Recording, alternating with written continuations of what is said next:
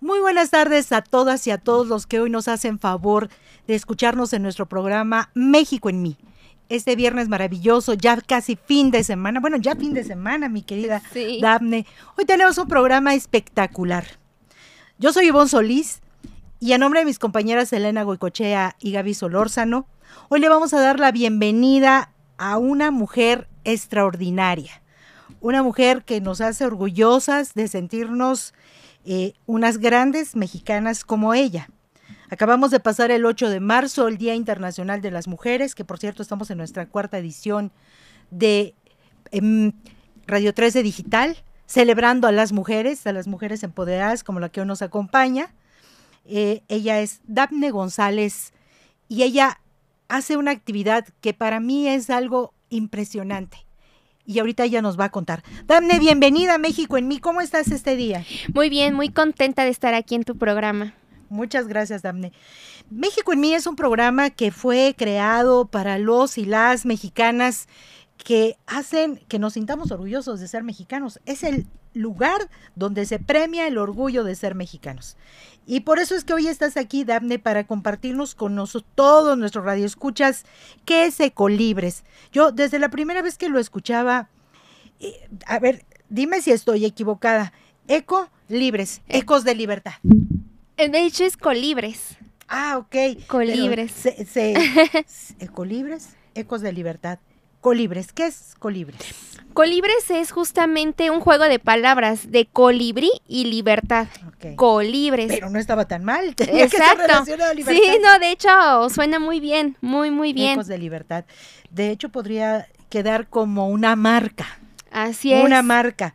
Ecos de libertad. Porque ella representa a un proyecto muy bonito donde se ayuda en diferentes formas a las personas y las familias de la gente que está en reclusión. De aquellas gentes que, que en algún momento se equivocaron en la vida, otros no se equivocaron, pero este, por equivocación están ahí adentro y hoy están privados de su libertad. Cuéntanos ahora sí todo lo de tu proyecto, mi querida Sí, amiga. claro que sí. Bueno, Colibres se fundó en el 2015, se fundó pensando en ayudar a las personas que se encuentran privadas de su libertad y Ujú. que egresan del sistema de justicia penal para ayudarlos a incorporarse al ámbito laboral o empresarial a través de la capacitación. Lo que Colibres inicialmente eh, era el propósito era poder impactar de manera positiva en la vida de las personas que están en prisión, de las familias y de las personas que egresan, porque nos dimos cuenta que las mujeres principalmente, que en el 2015 representaban el 5.2% del total de la población privada de su libertad, pues sufría, sufría de abandono por las familias. Eh, como no tenían visita, obviamente no tenían ingresos. Muy pocas tienen el acceso a poder trabajar y generar ingresos dentro de prisión. O cuando salen, por ejemplo, las mujeres y en general también los hombres, la falta de oportunidades laborales es muy grande o pueden encontrar un empleo, pero las condiciones es totalmente diferente a una persona que no estuvo en prisión. Entonces, lo que busca Colibres es justamente darles las herramientas a través de la capacitación para que puedan emprender, para que ellas y ellos puedan desarrollar ideas de negocio, eh, que todo lo que ellos aprendieron estando en prisión o incluso las que están en prisión o los que están en prisión, que puedan seguir haciendo más. Es decir, hay gente que por mucho tiempo aprendió a hacer una manualidad, un oficio, etcétera, pero cuando sale busca empleo y no lo hay. Entonces, bueno, ¿cómo a partir de lo que tú ya aprendiste a hacer puedes emprender?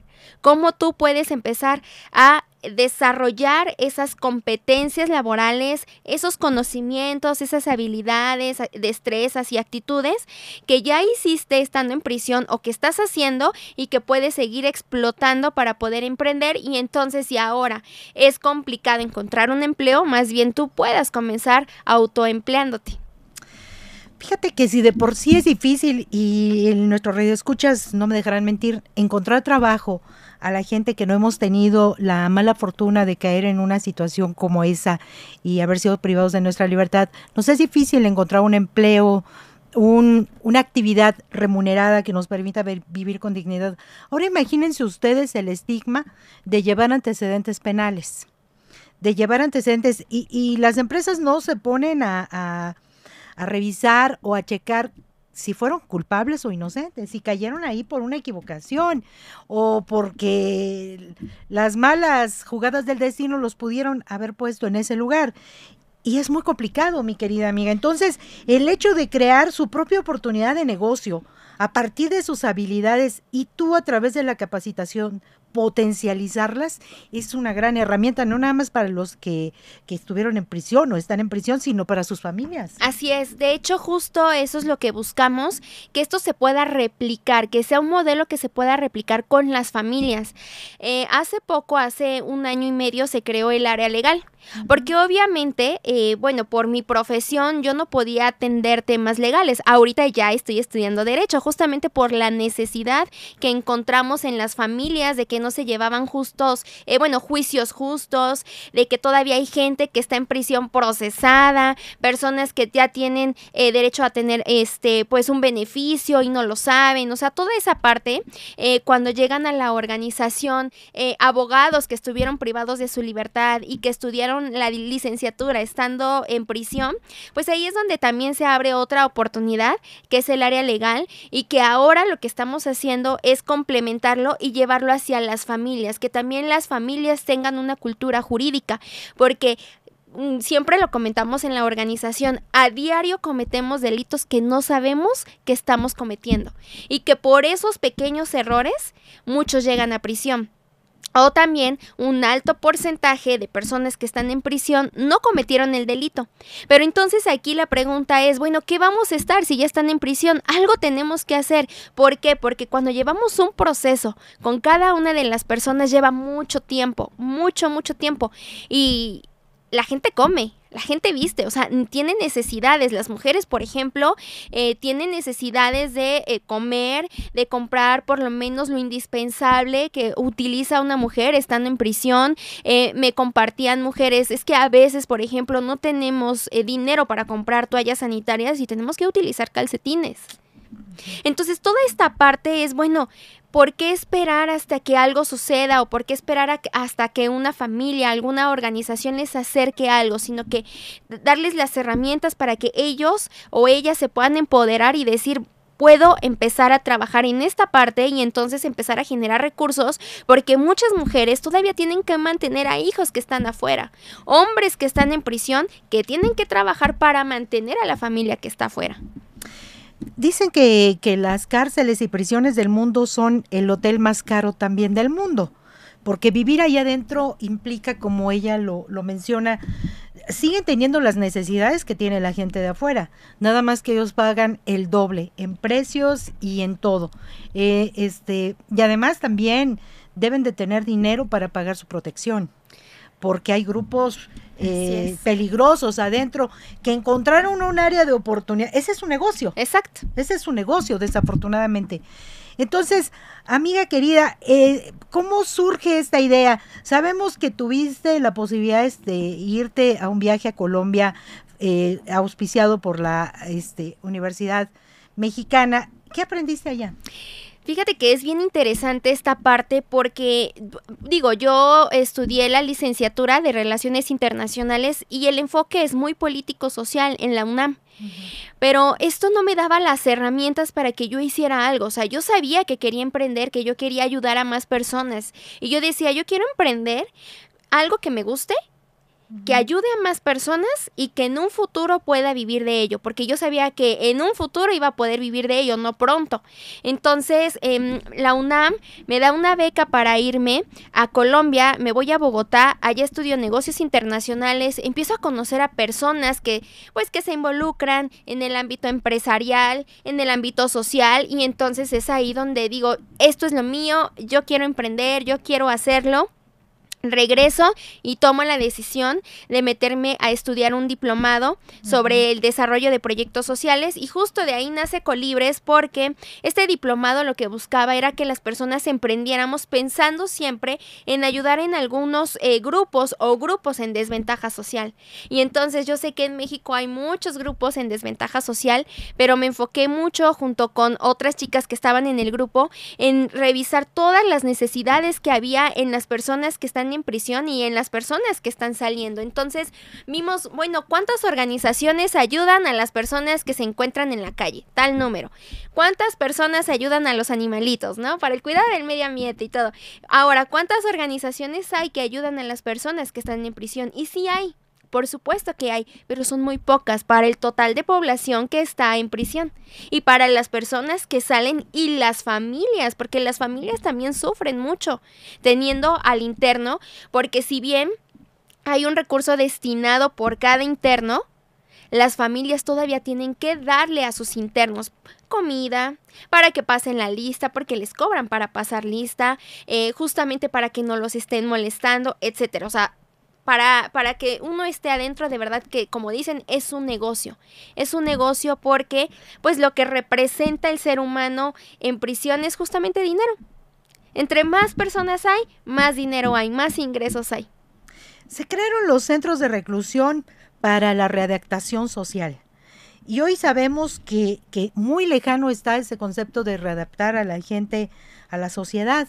Entonces, Aparte de todo, el abandono al que están sujetos la población interna los somete a todo tipo de situaciones emotivas. Hay veces que se crea el, el odio, que se crea la depresión, dependencias a sustancias ilícitas adentro de gente que a lo mejor antes no la tenía, pero la soledad, la desesperación, la falta de oportunidades allá adentro, los hace llegar a, a, a este huecos oscuros, ¿no? Muy, muy profundos, de los que a veces no se puede salir. Y si no eras delincuente y por alguna situación, equivocación, caíste ahí, puedes salir siendo uno de los grandes. De hecho, sí, fíjate que me tocó un caso y, y esto es, la verdad, triste, porque es una persona que entró por un delito que no cometió y estuvo tantos años en, en, en el oriente esta persona estuvo muchos años en el Oriente, pues se involucró con la mafia, obviamente, pues tantos años estando en prisión, le empezó a gustar, empezó a ganar dinero, empezó a hacer, pues tú sabes, ¿no? Lo que, lo que hacen adentro. Y pues bueno, ahora ya lo pasaron al norte porque, este, pues ya, o sea, él definitivamente ya no va a salir. Y, y, es triste porque mucha gente, pues al final se contamina, o sea, los que no cometieron el delito y están en prisión se contaminan los que sí cometieron el delito me ha tocado todo lo contrario. O sea, comprenden la situación. A mí me ha tocado, bueno, por ejemplo, en Colibres tengo a varios, a varios colibres que salen de prisión y cuentan sus historias. No, yo sí mataba, yo sí... Eh, por ejemplo, mi primer caso de acompañamiento en Colibres fue una mujer. Ella se llama Fabiola Ortiz. Ella estuvo en Tepepan 18 años por un delito que sí cometió. Ella estuvo por secuestro y, algo que ella siempre eh, me dice, y yo, y si ella no hubiera sido como, como fue cuando la conocí, yo creo que me hubiera desanimado muy rápido en Colibres, porque ella fue mi primer caso. Y gracias a que yo vi el resultado con Fabi, fue que me animé a continuar, porque una mujer que empezó a estudiar, eh, le dimos su primer celular le enseñamos a utilizar su primer celular, le enseñamos a utilizar la computadora, le enseñamos muchas cosas. Ella se certificó como capacitadora porque ella estando en prisión, ella daba capacitación y se involucró mucho en el tema de manejo higiénico de alimentos, porque cuando en el reclusorio eh, que está en Tepepa, eh, obtuvo su distintivo H en el comedor, ella estuvo en todo el proceso. Entonces yo le decía, ¿sabes lo que significa ser parte de ese proceso? De que un, porque acá afuera le digo, imagínate, los restaurantes son muy pocos los que tienen un distintivo un distintivo H que tiene que ver con la calidad. Entonces ella aprendió mucho, ella capacitaba, le gustaba estar frente a grupos, aprendió a hacer manualidades con filigrana, etcétera. Entonces cuando ella sale me dice, yo quiero cambiar mi vida, o sea, yo quiero intentarlo de nuevo. Y entonces ella empezó a capacitarse, eh, yo la veía seguido, o sea, yo la conocí, un día entré al reclusorio y le dije, te dejo mi tarjeta y cuando salgas me buscas. Y ella eh, salió como al mes, me marca y, y, me dice, quiero, quiero conocerte. Y entonces le digo, adelante. Pero sí, ese día que yo la conocí en Tepepan, la verdad, muy, muy nerviosa ella, ¿eh? O sea, y yo le decía, dame la oportunidad de, de conocerme. Porque pues obviamente la entiendo, ¿no? Mucha gente también no cree en las instituciones, en las organizaciones, etcétera. Y entonces cuando ella sale y me busca, vi todo lo que ella hacía, las ganas por salir adelante. Y entonces ahí fue donde dije, sí es por aquí. Okay te llena el proyecto? ¿Sientes que es algo que tú hubieses deseado en tu vida? Sí, yo creo que sí, definitivamente. Yo siempre hablo acerca de los emprendimientos con propósito y les pongo el ejemplo y les digo, si ustedes cuando hablan acerca de su emprendimiento, de su proyecto de vida y sienten maripositas en el estómago como cuando se enamoran de alguien, ese es el proyecto, el emprendimiento y la idea correcta. Y eso es lo que yo siento por colibres. O sea, yo cada vez que hablo de colibres, eh, siento esas mariposas en el estómago cuando veo a las personas que están cambiando, a, las personas que están trabajando, que están haciendo que las cosas sean diferentes. E incluso eh, yo aprendo mucho de, mucho, mucho, mucho de cada uno de los que atendemos en colibres, porque son personas muy proactivas, muy inteligentes, trabajan un montón eh, muy disciplinadas. Creo que eso es algo que he aprendido de ellos, que son muy disciplinados. O sea, ellos con la puntualidad, porque obviamente estando en prisión tienen que ser puntuales. O sea, no se pueden pasar ni dos minutos para levantarse porque si no, no pasan lista. Y todo, todo eso de la limpieza también son muy ordenados, tienen que ser limpios. Me cuentan, eh, por ejemplo, en un grupo me dicen, nosotros teníamos que lavar el baño hasta tres, cuatro veces porque no podía estar sucio, porque de por sí hay animales en el reclusorio. Imagínate darte el lujo de tener un baño sucio y el hacinamiento en el que viven. Yo les quiero decir que en las prisiones, en un espacio de 3 por 4 hay no sé cuántos internos, la verdad no, no desconozco. Pero imagínense el hacinamiento, todo lo, que hay en lo físico y en lo espiritual, todas las energías que ahí se mueven, todo está contaminado. Pero yo quiero contar la historia este, a mí me toca en este espacio contar cuentos, leyendas, historias, pero esta vez es una historia real, que yo tuve la posibilidad de conocer a esta mujer en el año 2006, eh, porque conjuntamente con aquel, en aquel momento con la Secretaría de, Seguridad Pública Federal, este, siendo yo parte del Consejo Ciudadano de Participación Ciudadana, lanzamos una convocatoria eh, que efectivamente buscaba que a través de, la, de las artes, las mujeres, en este caso eran puras mujeres, pudieran bajar esa actividad, este, em, esa situación que las hace ser agresivas, ¿no? Entonces, la, la Secretaría les contrató un maestro que les enseñó pintura. Y entonces hicieron unas obras de arte impresionantes, algunos autorretratos que si ustedes los ven, este, son desgarradores, porque ellas eh, se exponían, bueno, se desnudaban el alma y lo, plasmaban en un lienzo. Entonces, tuvimos a lo largo de, y, les ayudábamos nosotros a vender su obra afuera. Pudimos montar la obra de estas mujeres, que y efectivamente se llamaba Ecos de Libertad, este, Voces de Libertad, perdón, eh, lo pudimos montar en el, en el castillo de Chapultepec, lo montamos también en, el, en la torre de Pemex, en muchos lugares que nos permitieron el gobierno federal poder montar estas exposiciones. Se vendía su obra y el dinero se les regresaba a ellas. Yo de hecho eh, compré varias obras que tengo en, en la casa de todos ustedes. Y cada vez que los veo, hay algunos cuadros que me siguen transmitiendo escalofríos. Pero voy a contarles la historia de Rosy. Rosy pintaba tulipanes. Todos los tulipanes del mundo ella los pintaba. De hecho, conocí su celda. Ella estaba en el este, reclusorio femenil de Teotihuacán. No, perdón, de este, en Puebla. Em, este,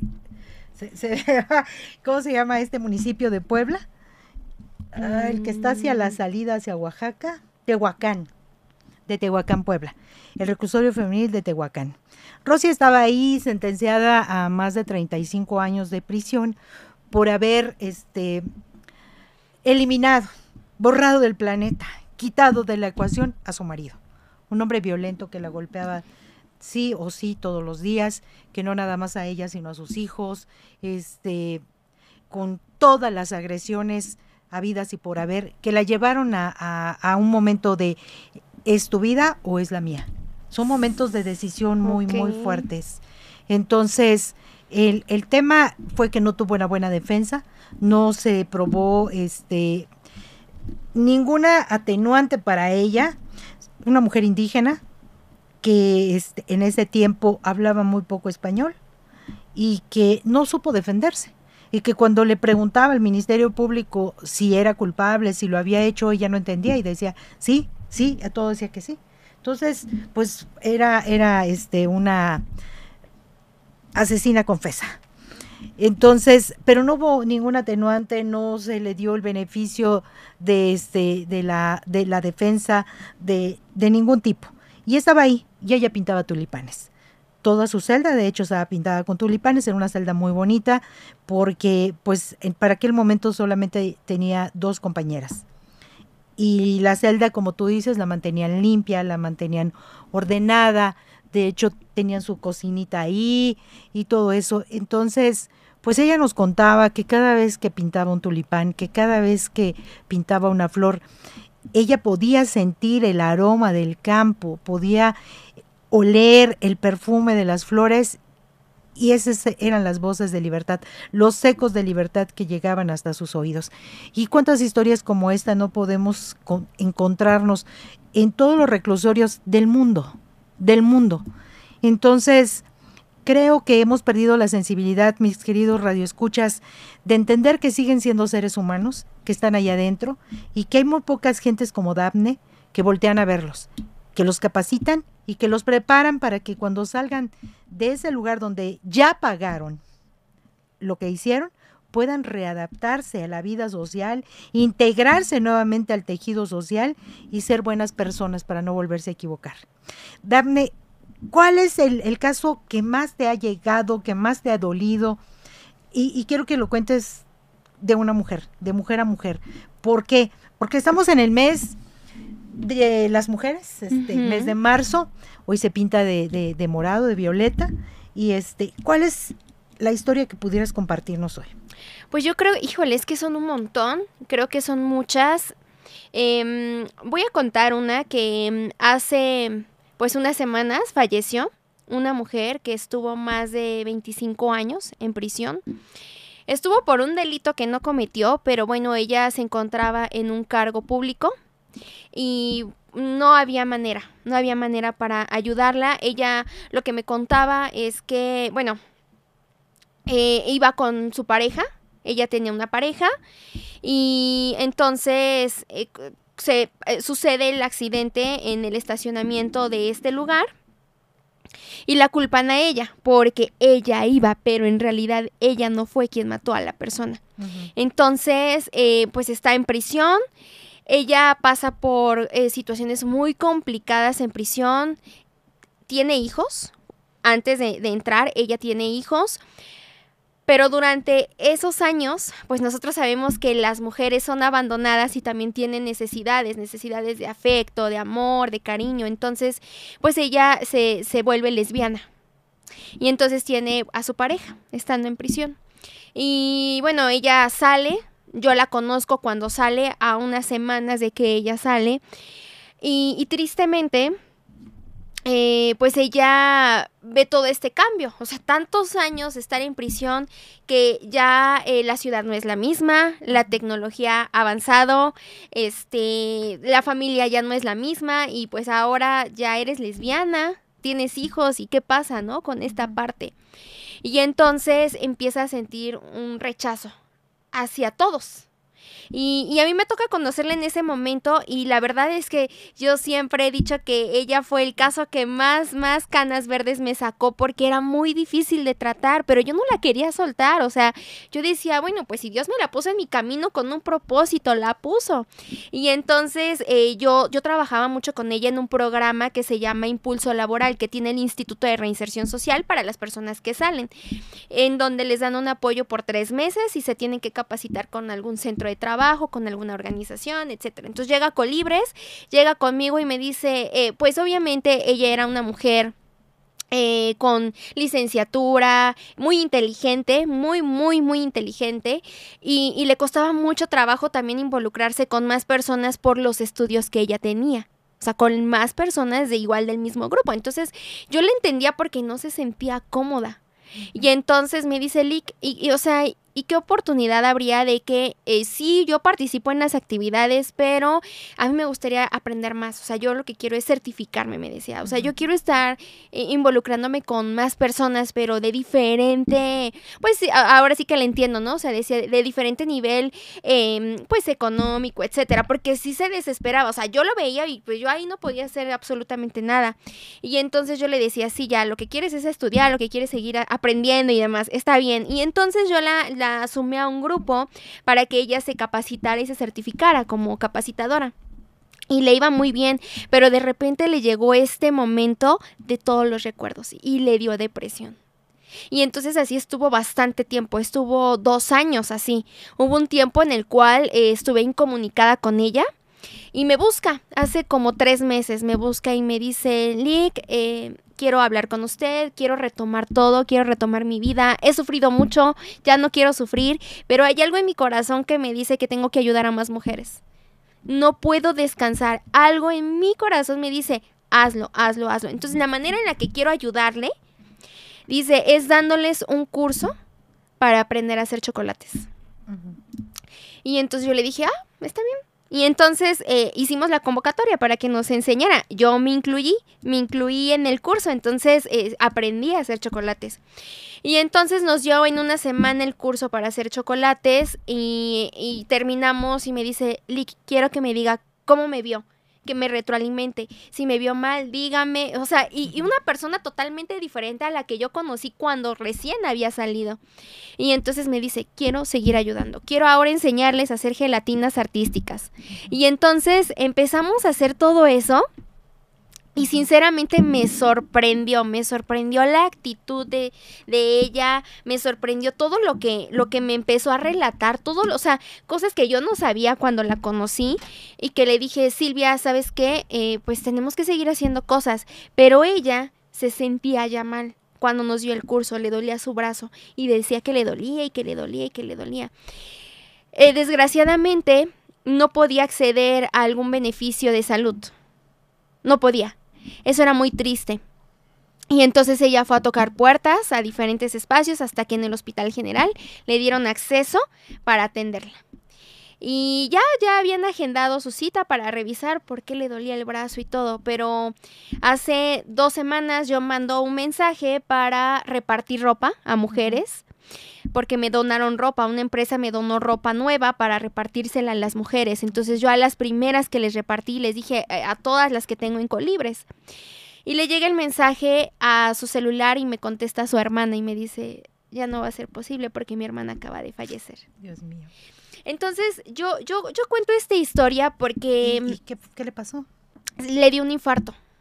Le dio un infarto. Ella cuenta, la hermana me contó que estuvo una hora, pues, eh, eh, tratando, ¿no? De, de, pues, de estar bien, o sea, que le dolía y que ya de repente ya no podía respirar, pero que estuvo así una hora. Le hablaron a, a una ambulancia, la ambulancia, o sea, me dice su hermana, ni siquiera llegó la ambulancia, llegó una moto, no la atendieron, una vecina le puso oxígeno y todavía como que vimos que estaba, que intentaba. Entonces eso fue muy triste, pero yo lo que aprendí de Silvia fue eh, cómo luchó, o sea, cómo luchó esos años estando en prisión, todo lo que le tocó vivir, porque le tocó vivir cosas muy fuertes, cómo salir, y yo sé que de inicio fue muy complicado para ella, pero volvió a retomarlo, o sea, volvió a retomar la vida, volvió, ella me dice, ahorita ya quiero seguir emprendiendo porque ella aprendió a hacer chocolate, de hecho a ella la conocían muy bien porque hacía muy buenos chocolates y ella vendía adentro y tenía sus distribuidoras.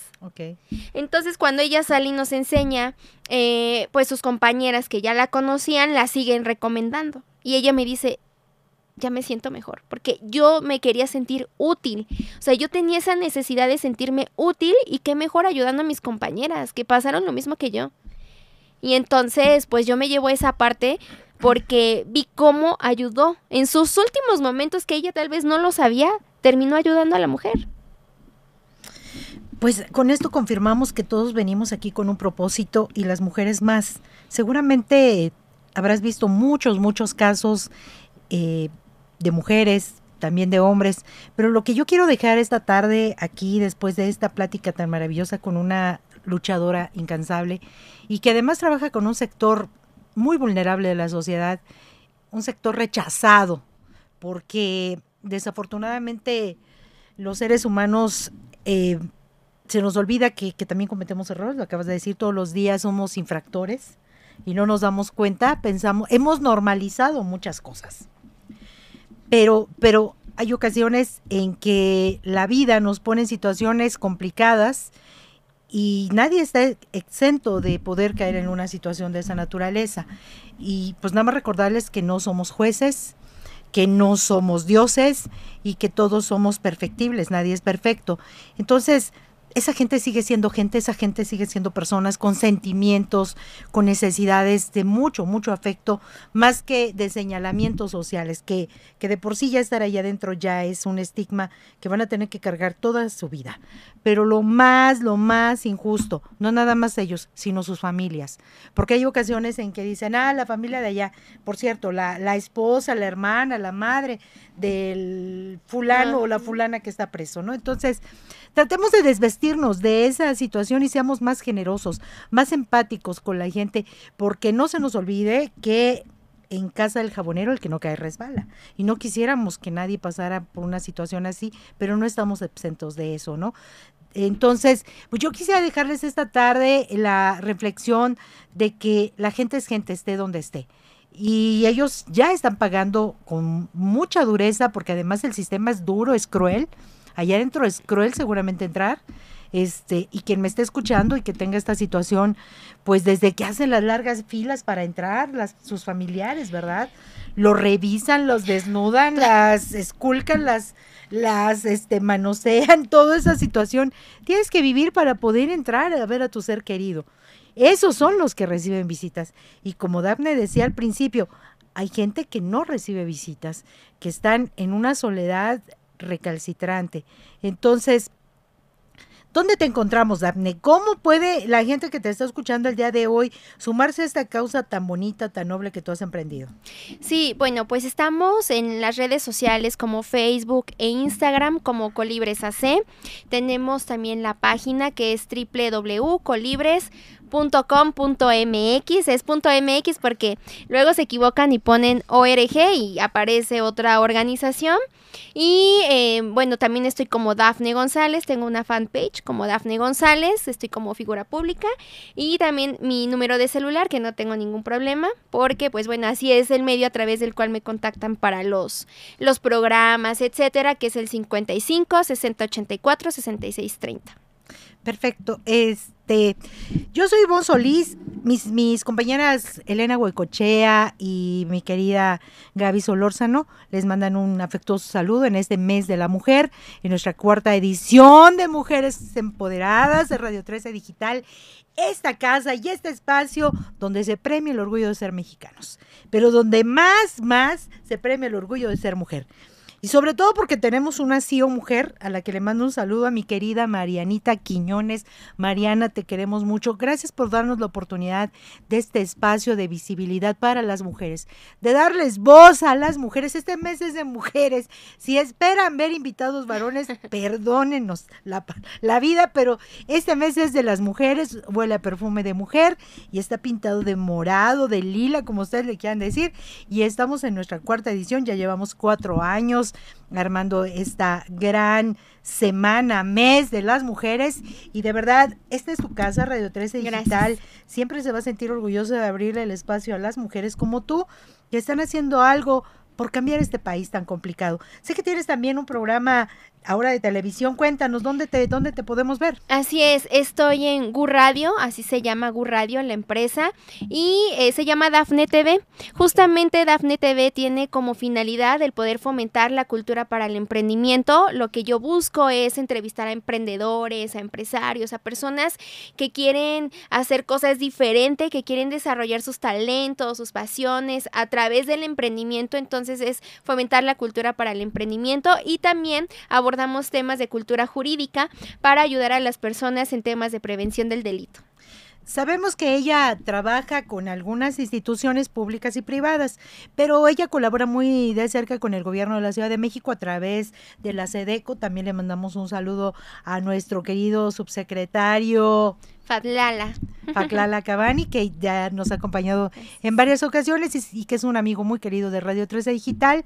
Hoy tuvimos una tarde espléndida con una mujer emprendedora y que les invita a nuestras amigas a emprender sus sueños. Nunca es tarde, ¿verdad, Dami? Nunca es tarde, nunca, nunca. Me ha tocado historias de mujeres que emprenden siendo ya muy grandes y también siendo muy jóvenes, así que nunca es tarde. Así que si para ti tampoco es tarde, ven y súmate a todos nuestros programas de Radio 13 Digital donde tenemos invitadas como ella. Si quieres contactarla, si quieres ser parte de la historia de éxito de sus mujeres, seguramente Dafne no tendrá ningún problema en recibirte en su comunidad de emprendedoras, enseñarte, capacitarte y sobre todo certificarte, porque la certificación es importantísima. Así es. Nosotros decimos que sabemos, pero ¿quién certifica si sí sabemos? Así que ella es una experta. Dafne González, soy en Radio 13 Digital en este espacio de México en mí en el mes de las mujeres. Yo soy Ivonne Solís, búsquenme en Facebook como Ivonne Solís Sandoval o en Instagram también como Ivonne Solís Sandoval o aquí en nuestras en la página de Instagram de México en mí, ahí están todos nuestros programas, pues verlos, compartirlos, porque aquí en este espacio se premia el orgullo de ser mexicanos. Muy buenas tardes, gracias por escucharnos. Esto fue México en mí. Gracias. Gracias.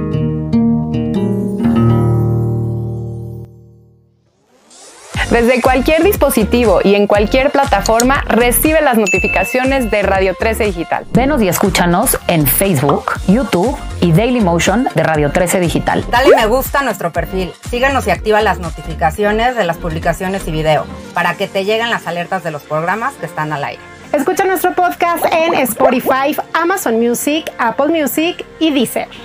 Síguenos en YouTube Búscanos como Radio 13 Digital. Suscríbete a nuestro canal y activa la campana para que te lleguen las notificaciones de todo nuestro contenido. Visita nuestra página web www.radio13.mx. Radio 13 Digital, programación consciente.